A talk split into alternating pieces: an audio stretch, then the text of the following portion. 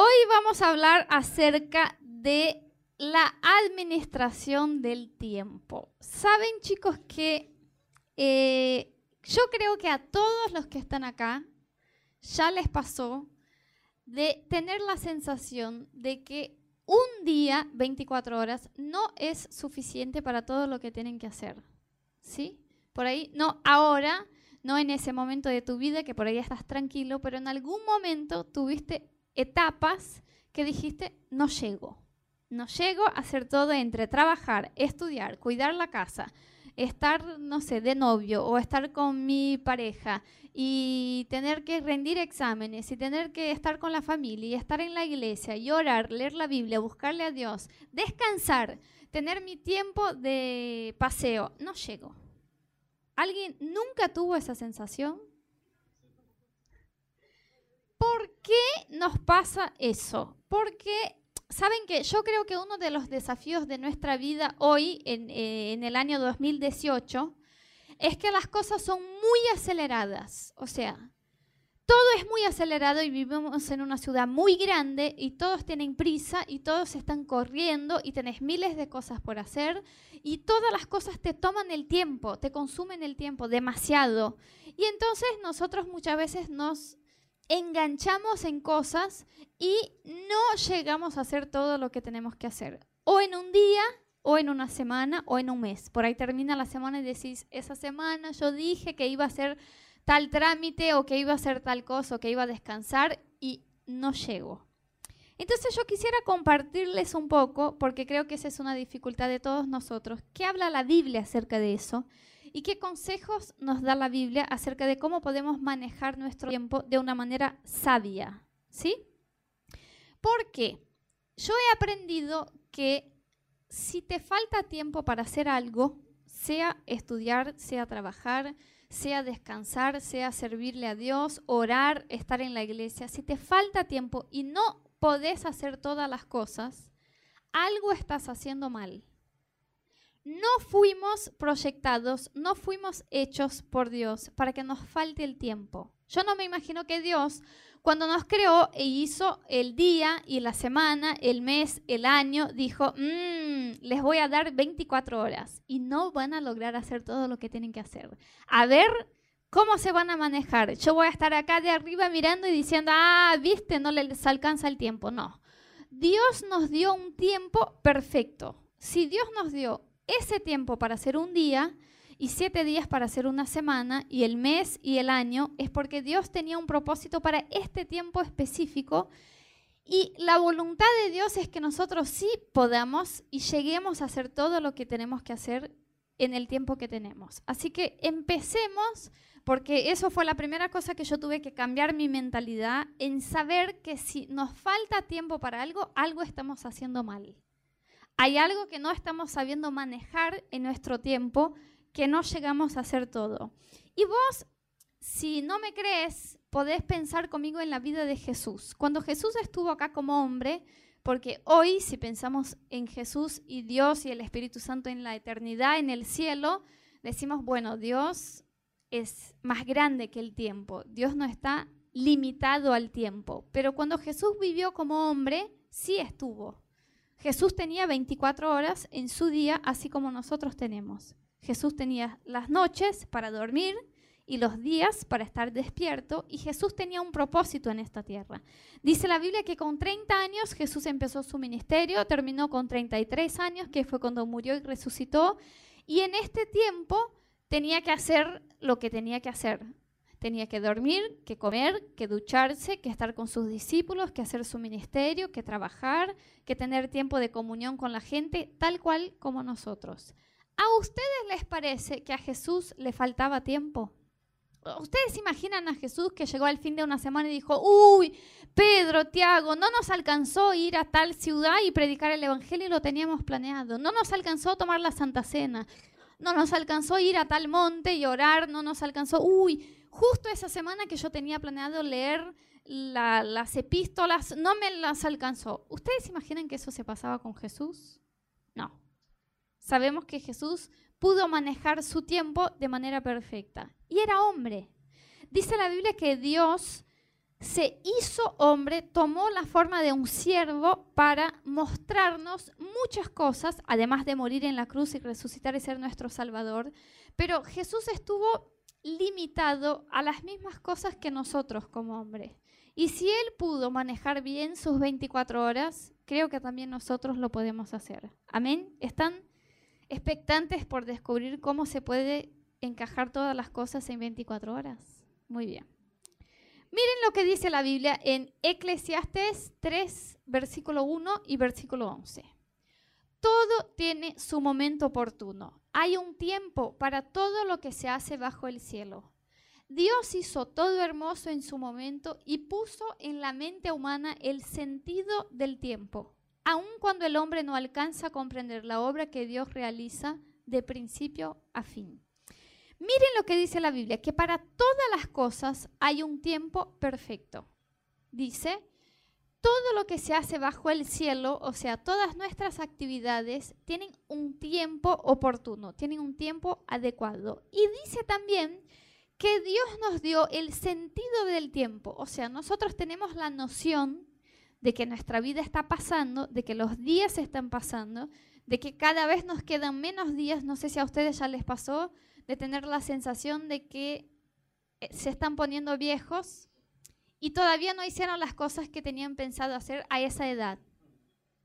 Yo tenía, decía, uy, yo tengo 33 años y pensaba que ya iba a tener cuatro hijos y que ya iba a hacer tal cosa y todavía no lo hice. Dios nos dio esa noción de que el tiempo se va cortando y que tenemos que poner todas las cosas que esperamos hacer adentro de ese tiempo. Entonces, según la Biblia, existe sí un tiempo para hacer todas las cosas. Si vos seguís leyendo ese capítulo de Eclesiastes 3, vas a ver que dice, hay un tiempo para llorar, hay un tiempo para reír, para abrazar, para estar lejos, hay un tiempo de gozo, hay un tiempo de tristeza, y te va diciendo un montón de cosas de que hay un tiempo determinado para las cosas. Entonces es una excusa nuestra y en realidad es una falta de buena administración del tiempo, que nuestra vida, en nuestra vida no logremos poner todas las cosas que tenemos que hacer. Y yo quiero que ustedes sepan que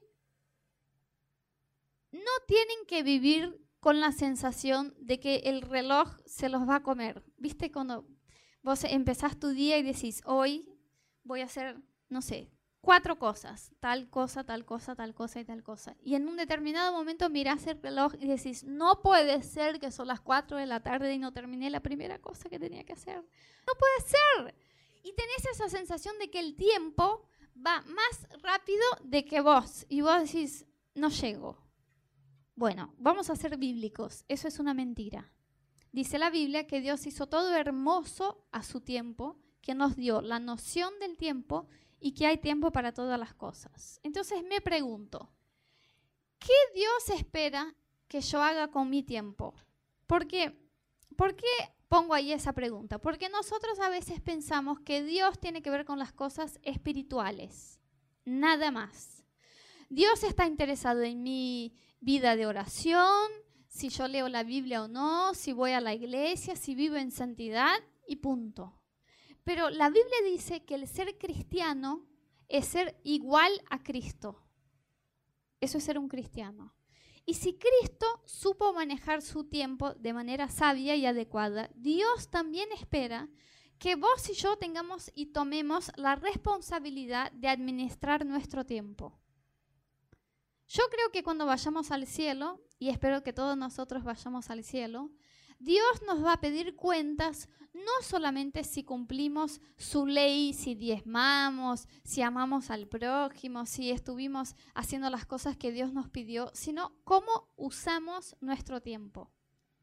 Y si usamos mal nuestro tiempo, yo creo que está tan mal como si dejamos de hacer algo que consideramos espiritual. Creo que Dios espera de nosotros que tomemos la responsabilidad de llevar en serio cómo manejamos nuestro tiempo. Y saben que el tiempo es el recurso más justo del mundo, porque uno puede tener más plata que otro, más dones que otro, más belleza que otro, más talento que otro, pero no puede tener más tiempo que otro. Vos podés mirar a alguien que vive en situación de calle o alguien que es un billonario, los dos tienen 24 horas en su día. Vos podés mirar a alguien que está muy contento y alguien que está en depresión, alguien que está cumpliendo su propósito de vida y alguien que no está, y los dos tienen 24 horas en su día. Dios nos repartió, es más, en Eclesiastés capítulo 9 dice la Biblia que el tiempo y la oportunidad Dios se las da a todos. Dios no hace distinción. A Cami voy a dar 60 horas en un día y a Pedro voy a dar 15, a ver cómo se manejan. Todos tenemos igual tiempo. Entonces es un recurso justo y tenemos que aprender a manejarnos con el tiempo que Dios nos dio.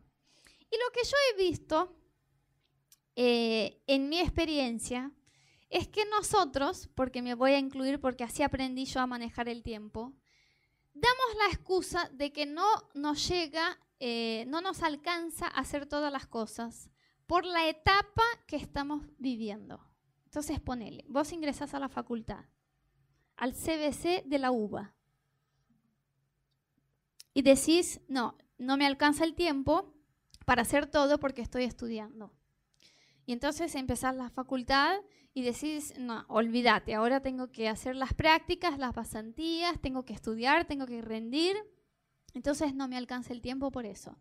Entonces te pones de novio y decís, ahora no me alcanza el tiempo porque tengo que darle atención a mi novio o a mi novia. Entonces te casás y ahí decís, peor, porque ahora estoy casado, si soy varón, me toca poner plata en la casa y llevar la familia adelante. Si sos mujer, decís, ahora me toca cuidar la casa, hacer la comida, hacer el almuerzo, tener todo prolijo, no me alcanza el tiempo. Y entonces tenés hijos, ¿ves? Va empeorando. No sé si se dan cuenta. Y cuando tenés hijos decís, ¡uh! Yo era contenta en la facultad y no sabía. Era contenta cuando me casé y no tenía, no tenía hijos y no sabía, porque se te va cortando. Y vos decís, no, ahora olvídate, tengo un hijo y me demanda demasiado y entonces tenés otro hijo y decís, no, si con uno no llegaba, con dos, es como que mi vida es un caos. Y con tres, y ahora estoy trabajando y ahora estoy haciendo un posgrado y ahora me dieron una promoción en el trabajo que no les puedo decir que no, entonces me tengo que quedar más horas. Y la vida te consume esa etapa de que no te alcanzaba el tiempo es toda tu vida y vos llegas al final de tu vida y no cumpliste nada del propósito de Dios para tu vida y te arrepentís de cómo manejaste tu tiempo. Entonces, quiero decirles que tenemos que cambiar por completo nuestra mentalidad y no culpar nuestras circunstancias por la falta de tiempo. Ah, es mi trabajo. No, actualmente son mis hijos. No, es que justo este año estoy estudiando, entonces no, no llego. Eso es una mentira. Porque si no sabemos administrar el tiempo cuando tenemos pocas cosas, no vamos a saber con muchas, y si no sabemos con muchas, no vamos a saber con pocas. Tenemos la ilusión de que si un día estamos jubilados y tenemos todo el día libre y no nos toca trabajar ni estudiar y los hijos ya van a estar grandes, vamos a manejar re bien el tiempo, vamos a orar cuatro horas por día, leer la Biblia, ayudar a la gente, estar con la familia, pero no. Si no sabemos manejar el tiempo hoy, no lo vamos a hacer bien cuando tengamos más tiempo, porque eso no existe. Entonces, empezá hoy diciendo esa circunstancia que yo hoy digo que no me alcanza el tiempo esto por el trabajo, por la facultad, por el hijo, por el matrimonio, por la casa, porque no tengo nadie que me ayude, por no es el culpable de que nos falte el tiempo, es nuestra falta de sabiduría en manejar el tiempo, ¿sí? Estoy siendo muy dura con ustedes. Bueno, vamos adelante. Así que tenemos que cambiar nuestra mentalidad con relación a eso y también tenemos que cambiar nuestra mentalidad con relación a esto. Ser alguien muy ocupado no es algo lindo. Hoy hay un valor de que si vos sos ocupado, si siempre estás al teléfono, siempre estás en una reunión, siempre estás trabajando, siempre tenés un montón de compromisos que sos alguien importante. Y que si te sobra tiempo, sos alguien vago. Bueno, puede ser. Si no trabajas, si no estudias, y no haces nada y te falta tiempo por e, y te sobra tiempo por eso, puede ser que seas vago. Pero ese valor de que si uno está siempre lleno de cosas por hacer y que la gente te diga, nos juntamos en un café, no tengo tiempo. Venís el domingo a la iglesia, no tengo tiempo. ¿Vas a servir como voluntario en algún ministerio? No, no, no, no tengo tiempo. Che, ¿vas a venir al, al día de campo que vamos a hacer? No, no tengo tiempo. Que eso es algo lindo. Chicos, no es. Es más, todo al contrario. Si vos sos alguien que nunca tenés tiempo para nada, solo estás demostrando tu falta de sabiduría en manejar el tiempo, porque deberías tener tiempo para todas las cosas. Eh, con equilibrio, como si fuera una pizza. Tengo el tiempo para el trabajo, para el estudio, para Dios, para la iglesia, para mi matrimonio, para mis amigos, para mí, para descansar, para hacer nada, para salir de vacaciones. Ese tiempo está bien distribuido. Así que no pienses que si sos alguien como ese tipo, que siempre está haciendo algo, eso está bien. Tenemos que cambiar nuestra mentalidad. Saben que yo eh, ahora eh, tuve que aprender a administrar bien el tiempo porque yo hice facultad de medicina y en Brasil la facultad de medicina son seis años y las clases son de las 8 de la mañana a las 5 de la tarde, de lunes a viernes.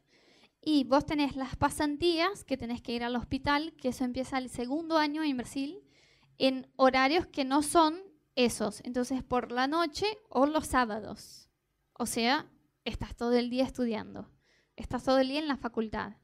Y además tenés que estudiar para rendir los exámenes, porque ese horario estás en clases. No es que estás estudiando el libro, estás teniendo clases. Entonces me tocaba dividirme a la noche y los sábados para estudiar, para hacer las pasantías, para estar con Rodo, que era mi novio, para estar con mi familia, para descansar, para tener mi tiempo de oración, mi tiempo de lectura de la Biblia y para estar con Dios y para servir en la iglesia. Y cuando yo ingresé a la Facultad de Medicina, todos mis amigos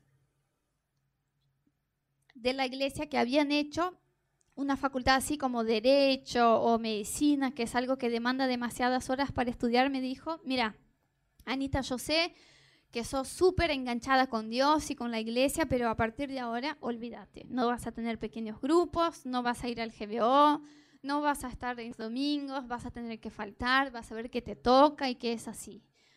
Y yo cuando ingresé a la facultad dije, Señor, enséñame cómo manejar mi tiempo, porque yo no quiero dejar de hacer las cosas que sé que son importantes. Y yo hice seis años de facultad de medicina, nunca dejé de estar en ninguno de los ministerios que yo servía en la iglesia, y yo estaba tipo de lunes a lunes en la iglesia porque quería servir en un montón de cosas. No dejé de tener mi tiempo con Dios, no dejé de estudiar, no dejé de estar con Rodo, de estar con mi familia. Eh, y llegué al final de la facultad y no les digo eso a ustedes con, orgullo, sino para enseñarles que Dios puede darnos la sabiduría para manejar el tiempo. Cuando llegué al final de los seis años, yo había tenido una materia que fui a final. Todas las demás materias de los seis años yo aprobé eh, con los exámenes antes que llegue al, al examen final. Y eso es la gracia de Dios, porque yo hacía miles de cosas y aún así me alcanzaba para, para hacer todas las cosas. Y cuando ingresé no era así, cuando el premio fue un desastre porque me tuve que manejar con todo eso, pero estuve diciendo, Señor, enséñame a manejar bien mi tiempo, porque yo estoy segura que Jesús no llegaba un día al final del día y decía, me quedó pendiente hacer tal cosa. Y es más, no creo que Jesús dejaba las cosas para la última hora. ¿Viste cuando tenés un examen y el sábado a las 8 de la mañana y estás estudiando el sábado a las 4 de la mañana? O tenés que preparar algo para, no sé, una presentación para tu trabajo y, y, tenés que presentarlo en una reunión el viernes a las 4 y el viernes a la 1 estás terminando la presentación. No creo que Jesús hacía las cosas así, creo que manejaba el tiempo con sabiduría y eso yo estuve orando y pidiéndole a Dios. Entonces, les quiero decir algunas cosas acerca de cómo administrar el tiempo de manera sabia. La primera cosa es que vos tenés que establecer y saber tus prioridades. ¿Por qué, chicos? De verdad, si vos tratás de hacer todo lo que se te caiga en el día, no vas a llegar. Si vos tratás de contestar todos los mensajes y leer todos los mails y charlar con todas las personas que se te cruzan y hacer todo el trabajo que te piden y todas las cosas que te piden en un día, no vas a llegar. Uno llega a hacer las cosas que tiene que hacer cuando establece cuáles son las cosas importantes. Vos tenés que determinar en tu vida cuáles son las prioridades, o sea, qué cosas vienen primero. Vas a poner todo lo que tenés que hacer, pero hay un orden de prioridad. Hay cosas que tienen que venir antes de otras cosas. Nos dice la Biblia en el libro de Mateo, busquen en primer lugar el reino de Dios. Y dice, y todo lo demás le será añadido. Todo, todo lo demás. O sea, la Biblia dice, hay un orden de prioridad en tu vida. No, si vos invertís el orden, si tratás de hacer de tu trabajo o de tu matrimonio o de tus estudios o de lo que sea la cosa más importante, no vas a llegar. La primera cosa es Dios, es tu tiempo con Dios. Yo aprendí eso porque cuando ingresé a la facultad, como les contaba, tenía que estudiar, bueno, tenía que estudiar mucho. Y de verdad no me alcanzaría las horas para estudiar con todo lo que yo hacía. Entonces, cuando vi que no alcanzaba, el primer día de, facultad, el primer día, la primera clase, yo tuve una clase de anatomía.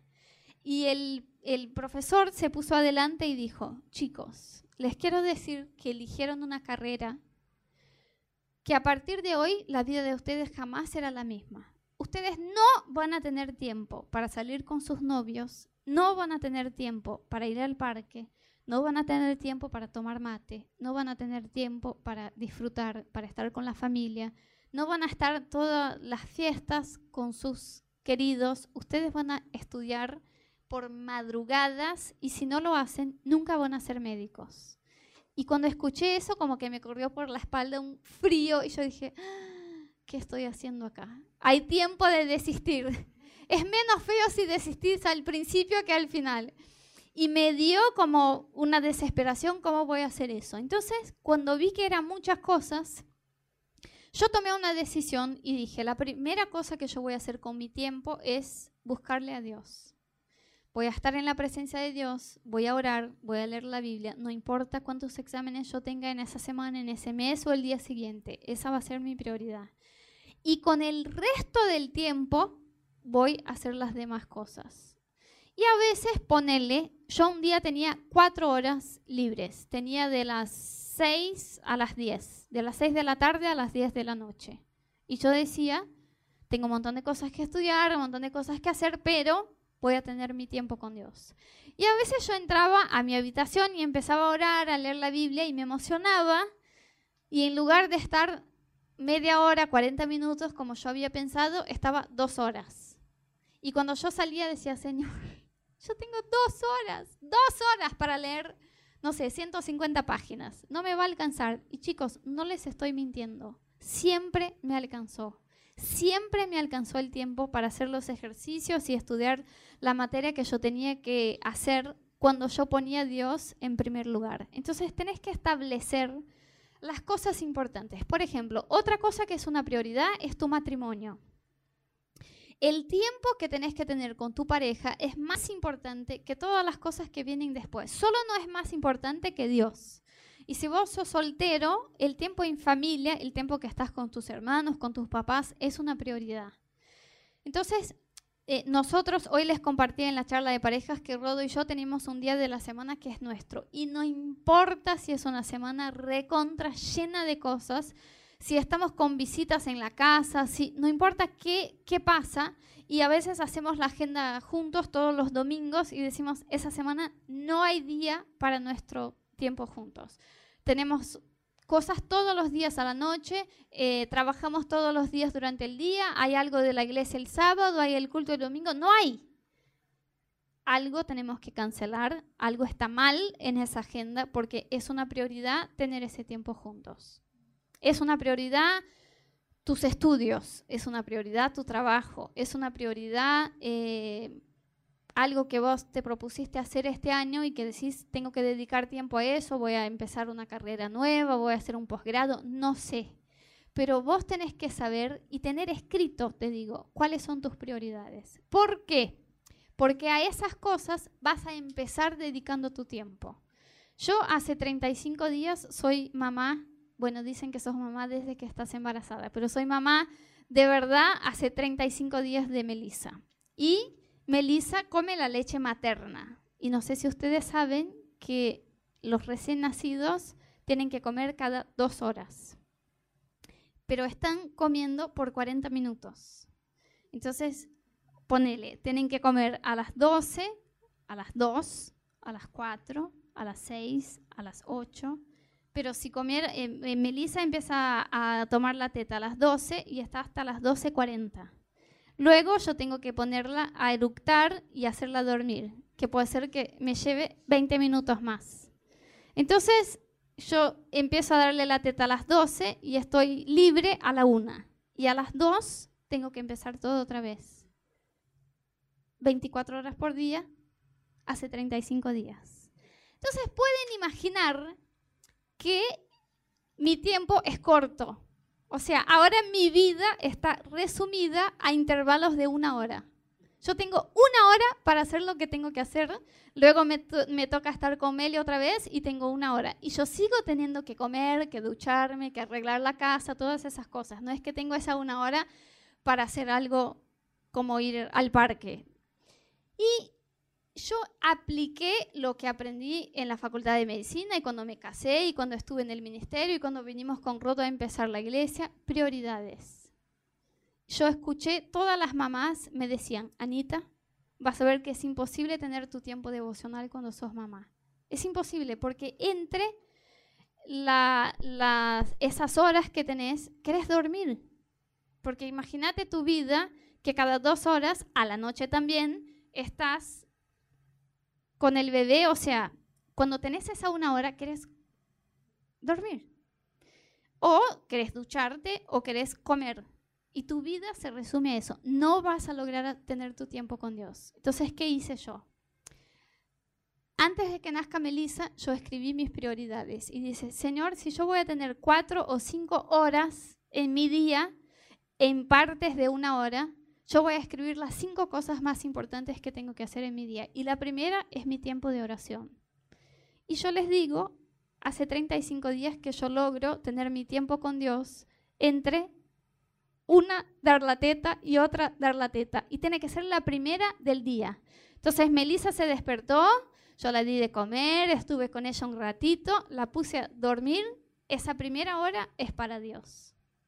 ¿Y sabe lo que pasa? Un milagro de verdad, pasa un milagro. La Biblia y la palabra de Dios son fieles. Dice la Biblia que si vos pones a Dios en primer lugar, todas las otras cosas te serán añadidas. Me alcanza el tiempo, no sé cómo, teniendo una recién nacida, para cuidar la casa y para estar con Rodo y para comer y para ducharme y para preparar la prédica que tenía que dar el domingo y para estar con ustedes y para seguir las cosas con la iglesia. ¿Por qué? Se establecen prioridades. Entonces, si vos sos una persona que, que tenés la sensación de que no te alcanza el tiempo, tenés que escribir qué cosas son importantes. Y van a ver que cuando escriban sus prioridades hay algo que no va a estar en tus prioridades, espero, que son las redes sociales. Facebook, Twitter, Instagram, YouTube, Google, lo que sea. ¿Saben cuántas horas por día promedio las personas están en las redes sociales? ¿Qué piensan ustedes?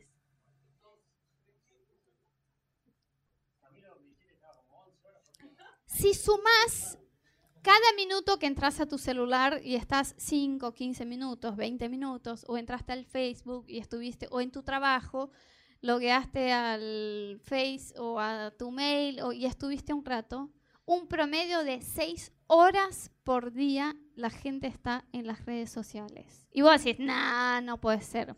Pero es que como está en varias partes, vos no te das cuenta de que decís, bueno, ahora voy a estudiar. Clásico de los estudiantes, ahora voy a estudiar. Pones ahí tu cuaderno, tus libros, decís, uy, pero antes solo quiero chequear si alguien me puso me gusta la foto que subí o si alguien subió algo nuevo y entras al tu celu al Instagram y de verdad decís, solo voy, solo voy a ver eso y nada más. y luego te llega una notificación de WhatsApp de que alguien te escribió y vos haces clic ahí y contestas ese mensaje y ves la foto que te mandaron, te, mandaron un video, miras el video, volvés al Instagram, al Facebook. En serio, se pasó una hora. Una hora que vos estuviste en las redes sociales y decís, ¡Ah! No puede ser que yo estuve una hora y no estudié. Y nosotros hacemos eso y luego decimos, no me alcanza el tiempo para estudiar. No me alcanza, Anita, el tiempo para tener eh, una hora devocional. Me encantaría tener una hora devocional, pero estás seis horas en las redes sociales. O sea, si sacaras solo una de las seis que estás, podrías estar una hora en oración. Y nosotros estamos ahí en las redes a full y luego decimos, cuando llegue el sábado, vamos a tener el día de campo. Y decís, che, el sábado no voy porque tengo que trabajar tengo que estudiar o tengo que limpiar la casa o tengo que hacer tal cosa porque la semana fue a full. Pero estuviste toda la semana en Facebook, en WhatsApp, en Instagram, en Twitter, en lo que sea, pero te consumió el tiempo y no te diste cuenta. Y te digo por qué. Porque no establecemos las prioridades. Entonces, cuando estamos gastando el tiempo en algo que no es prioridad, no nos molesta porque no estamos conscientes de que eso no es importante. Ahora, si tenemos establecido cuáles son las cosas en mi día que son importantes, cuando yo agarre el celular y esté más de 15 minutos, voy a decir, pero no es una prioridad. Entonces, eso no va, espero que no esté entre tus prioridades. Vos podés tener distintas prioridades.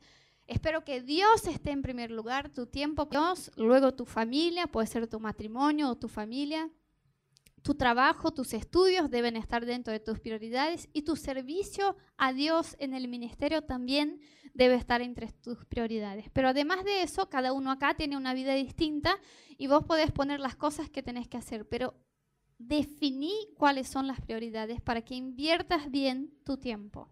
No está bien que nosotros eh, siempre tengamos que hacer las cosas sobre la hora. Siempre yo tengo que estudiar el día antes de rendir, yo tengo que hacer la presentación el día antes de hacerlo. Imagínate que Rodo te pide hoy y dice, el domingo que viene predicas vos.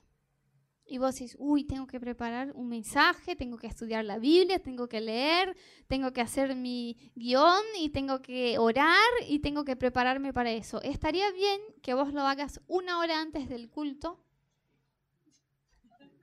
Dice Camilo que sí, por eso las prédicas de Camilo son así, chicos, ¿cómo son? ¿Vos qué vas a hacer? Vas a decir, esa semana tengo una prioridad, esa semana tengo que leer la Biblia, tengo que orar, tengo que prepararme, vas a estar pendiente de eso. Tenemos que vivir así. Yo estoy pendiente de cuáles son las cosas importantes. Y así vamos a lograr hacer lo que es importante. Saben que a veces me sobra tiempo. O sea, yo hice mi tiempo con Dios o leer la Biblia, estuve con Rodo, hicimos las cosas de la iglesia y me sobró una hora más. Y yo digo, ahora sí me puedo sentar y estar en Instagram. Ahora sí puedo mirar la tele. Porque es una hora que ya pasó de mis prioridades. El tema es que invertimos las cosas. Decimos, no, yo voy a estudiar, voy a leer la Biblia, voy a orar, voy a estar con mi pareja. Solo que ahora me da las ganas de ver la tele o de estar en el celo o de... Y entonces no llegamos nunca a hacer las cosas. ¿Es así o no es así? Entonces, primera cosa, administrar bien el tiempo tiene que ver con prioridades. Escribí tus prioridades. Administrar bien el tiempo tiene que ver con disciplina. ¿Por qué? Porque vos podés escribir tus prioridades y nunca lograr hacerlo. Y están lindas en el papel. Pero a la hora de llevarlas a la práctica tenés que ser muy, pero muy hincha con vos mismo y hacer pasar lo que determinaste que va a pasar. Saben que eh, el liderazgo es una calidad de carácter que tenemos, que es la capacidad de influir sobre la gente. De llevar a otras personas, de motivar e inspirar a otras personas a hacer cosas. Pero jamás vamos a ser buenos líderes, jamás vamos a influir sobre la gente si no sabemos liderar a nosotros. Si yo no me inspiro a hacer algo, si yo no me llevo a mí a hacer algo, jamás voy a llevar a alguien más a hacer algo. Entonces yo tengo que ser mi líder y tengo que llevarme a hacer las cosas que yo puse en el papel. Si yo escribí, mi primera hora es orar, mi segunda hora es arreglar la casa, mi tercera hora es estar con Rodo, mi cuarta hora es planificar la prédica del domingo y mi quinta hora es descansar. Cuando llegue el momento de hacerlo, yo tengo que liderarme y decir, yo voy a hacerlo. Y yo les digo, eso es muchísimo, pero de lejos más difícil que establecer las prioridades. Establecer las prioridades en cinco minutos, si yo les doy un papel y una lapicera, ustedes escriben las cinco cosas más importantes de mi vida. Pero lograr que tu tiempo esté invertido en esas cinco cosas es muy difícil. Porque nosotros no controlamos literalmente a nosotros mismos. Entonces decimos, te despertás, ¿no? Mañana, van a ver, van a salir de acá a full con yo voy a ser buena administrador del tiempo. Basta. En mi vida, hasta el 25 de febrero de 2018, no alcanzó el tiempo. A partir de mañana, soy otra persona. Y vas a decir el lunes, mi agenda va a ser tal, tal, tal. Y vas con todo para hacerlo. El martes, el miércoles te voy a decir qué pasa. Te despertás y tenés sueño. Y decís, uy, yo iba, yo iba a hacer mi devocional ahora. Entonces, espera, empezás a negociar con, consigo mismo y decís, por ahí si yo duermo una hora más y yo paso esa hora que yo iba a orar para el final de la tarde, que ya tenías otra cosa por hacer, pero decís, Dios lo va a entender. Es un miércoles, dormís. Ya te pifiaste con la disciplina de hacer la cosa más importante. Tenés que levantarte porque tenés clases o porque tenés que ir al trabajo, te consume el día, entonces tenés un break de almuerzo, no sé, de una hora. De las 13 a las 14 horas te dan eh, tu tiempo de almuerzo. Y vos decís, bueno, ¿cómo no oré a la mañana? Pifé hoy, voy a usar mi horario de almuerzo. Pero tengo que comer también. Entonces como en 15 minutos y oro en 45 minutos. Entonces vas al restaurante o a donde sea el comedor de tu trabajo con el celular. Y mientras empezás a comer, abrís el Instagram. Y ahí se fue la una hora y decís, uff, ya pifé a la mañana y ahora... No, pero voy a llegar hoy Hoy yo estoy determinada de que voy a llegar a casa y voy a hacer dos cosas, no más, dos. Voy a tener mi tiempo con Dios y voy a limpiar la casa. Para las mujeres, bueno, nos toca limpiar, hacer la comida, planchar, hacer de todo. Entonces decís, hoy lo voy a hacer. Llegas a tu casa y ves el sillón. Y el sillón te mira y vos mirás al sillón. Y por ahí tu marido te dice, sentada, vamos a tomar un mate. Y vos decís, sí, yo me lo merezco. La verdad que trabajé todo el día y entonces me merezco un descanso. Y sentás y sabes qué son, son las 10 de la noche y vas a dormir. Entonces, ¿qué te faltó? No te faltó saber qué son tus prioridades, te faltó autodisciplina. Te faltó decir, no me voy a sentar al sillón, no me voy a estar en el celu y no me voy a dormir, voy a hacer lo que es importante. Y eso, chicos, acá llegamos al punto principal. Solo logramos con la ayuda del Espíritu Santo no estoy parada acá para decirles, yo logré administrar bien mi tiempo. Solo el Espíritu Santo puede darnos la capacidad y la gracia para hacer las cosas que son importantes primero y para ser disciplinados. Y vos tenés que pedirle la ayuda del Espíritu Santo. Tenés que decirle, Dios, no llego, la verdad intenté, van a ver que por ahí esa semana se van a emocionar y van a intentar hacer de todo y no van a llegar a hacerlo. Y el domingo que viene van a venir por ahí frustrados, pero con la convicción que necesitan la gracia del Espíritu Santo. Y esa gracia la reciben cuando ponen a Dios en primer lugar. ¿Sí? Yo estoy segura, pero segurísima, de que sobre la vida de Rodo y mi vida hay una gracia de Dios para estar con Meli recién nacida y seguir haciendo todas las cosas de la iglesia. Yo estoy segura, no podríamos hacerlo. Yo estoy segura que hubo una gracia de Dios sobre mí en mis seis años de facultad para rendir mis exámenes bien. no podría haber hecho sin la ayuda de Dios. Y eso nos pasa cuando ponemos las cosas más importantes en primer lugar y también cuando establecemos prioridades y nos disciplinamos. Porque a veces eh, nos quedamos solo en el lado espiritual. No, yo tengo que orar, orar y orar y Dios me va a multiplicar el tiempo. Sí, amén. Pero también tenés que planificar, tener bien establecidas tus prioridades y ser disciplinado. Tampoco es que un ángel va a bajar y decir, Cami, lo que tenías que estudiar en cinco horas lo vas a hacer en 15 minutos. No va a pasar. Vas a tener que poner las pilas y invertir tiempo en las cosas que te gastan tiempo, pero vas a tener gracia de Dios. Gracia es un favor inmerecido, es como un regalo, algo que vos no tenés por tu cuenta, pero que Dios te regala.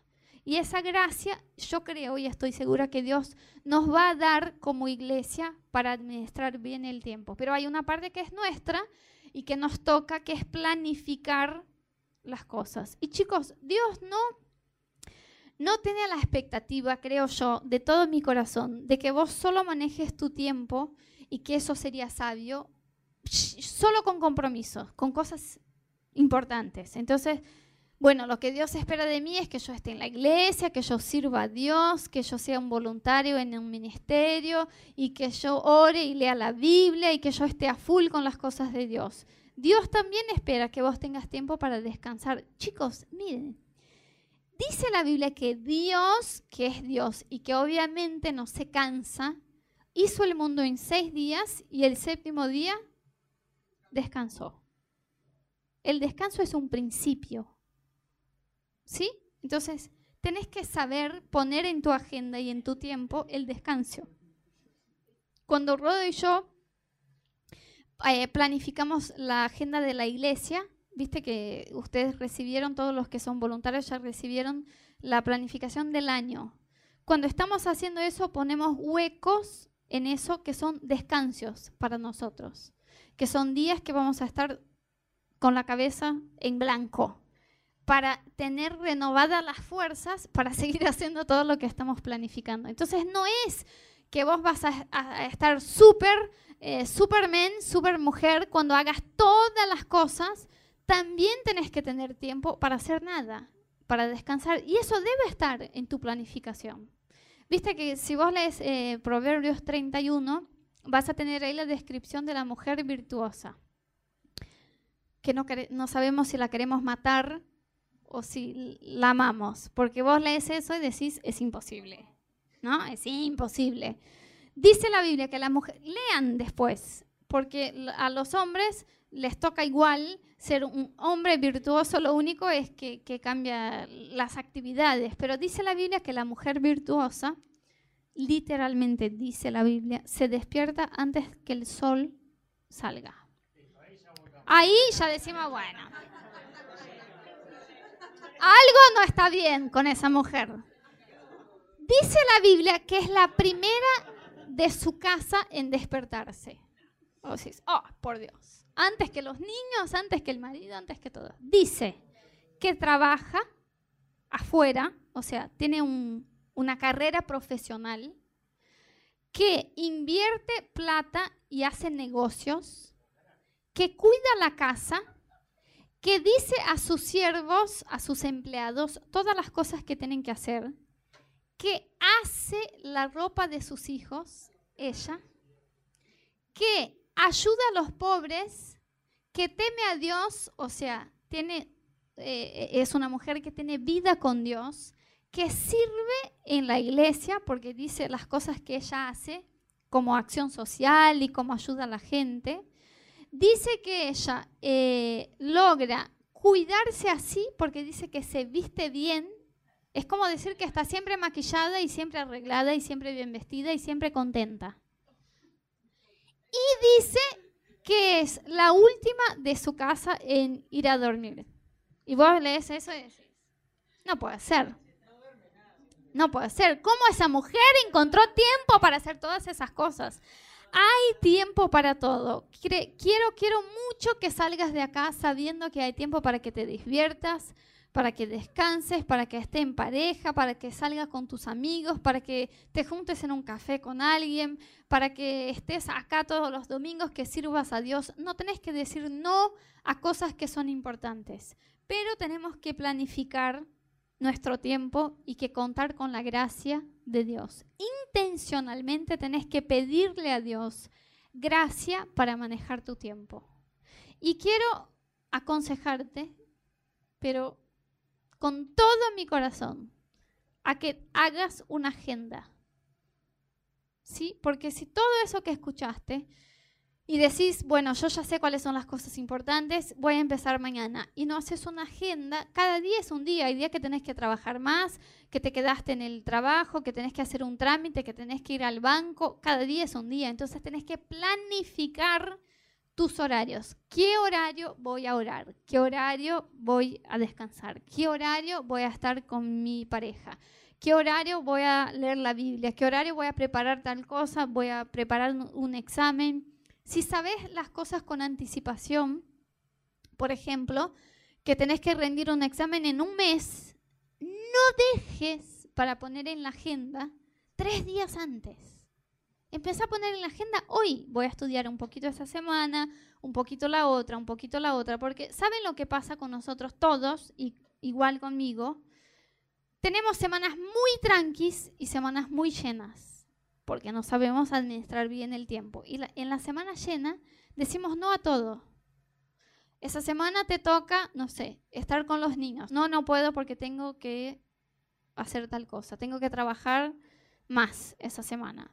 Y, pero hay el, no sé, la noche de parejas. No, no puedo estar porque tengo que trabajar más. Pero el domingo venís, no, no, no, ya te dije, esa semana tengo que trabajar más pero por lo menos vas a dormir y dices, no, esa semana tengo que trabajar. Y somos totalmente desequilibrados y por ahí una semana dormimos tres horas por noche y la otra semana, ¿qué pasa? Necesitamos vacaciones, estamos durmiendo todo el día, estamos cansados y decimos, tengo que recuperar todo lo que me costó la otra semana. No hace falta que sea así. Si tenés una agenda, vas a una librería, pedís una agenda 2018 va a haber una hojita para cada día del año y vos escribís cuáles son las cosas que vas a hacer ese día, pero con mucha disciplina en no colgarte con las cosas que no son importantes. ¿Sí? Yo he visto, no voy a decir quién para no exponer a la gente, que muchas veces tenemos, por ejemplo, ¿no? Tenemos un evento de la iglesia el sábado y le digo, ¿vas a estar el sábado? Y la persona me dice, sí, obvio, ¿cómo que no voy a estar? Es obvio. Y cuando llega el jueves, dice, Anita, no puedo estar porque no llego, porque el lunes yo tengo que rendir un examen o trabajar más o hacer tal cosa, o recibo a mi familia que viene de afuera y no me alcanzó arreglar la casa, no me alcanzó estudiar, no me alcanzó preparar lo que tenía.